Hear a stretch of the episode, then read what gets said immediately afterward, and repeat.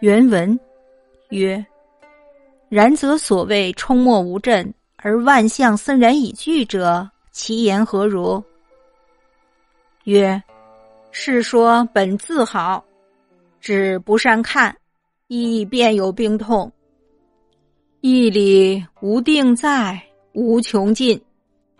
物与子言，不可以少有所得而随位至此也。”再言之十年、二十年、五十年，未有止也。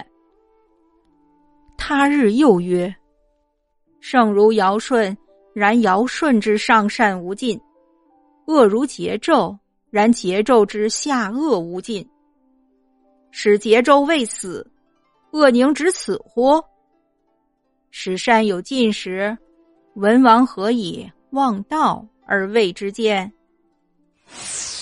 译文：陆程说：“既然如此，程颐先生说的‘冲没无阵而万象森然以具’这句话对吗？”先生说：“这句话本来说的很好，只是颇让人费解，于是便有了问题。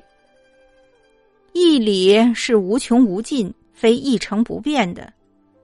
我与你交流。”不要因为稍有收获就以为如此而已。即使再与你谈十年、二十年，以至五十年，也永无止境。有一天，先生又说：“即使圣如尧舜，然而在尧舜之上，善也无穷尽；即使恶如桀纣，然而在桀纣之下，恶也无穷尽。”倘若桀纣不死，他们做的恶只有那些吗？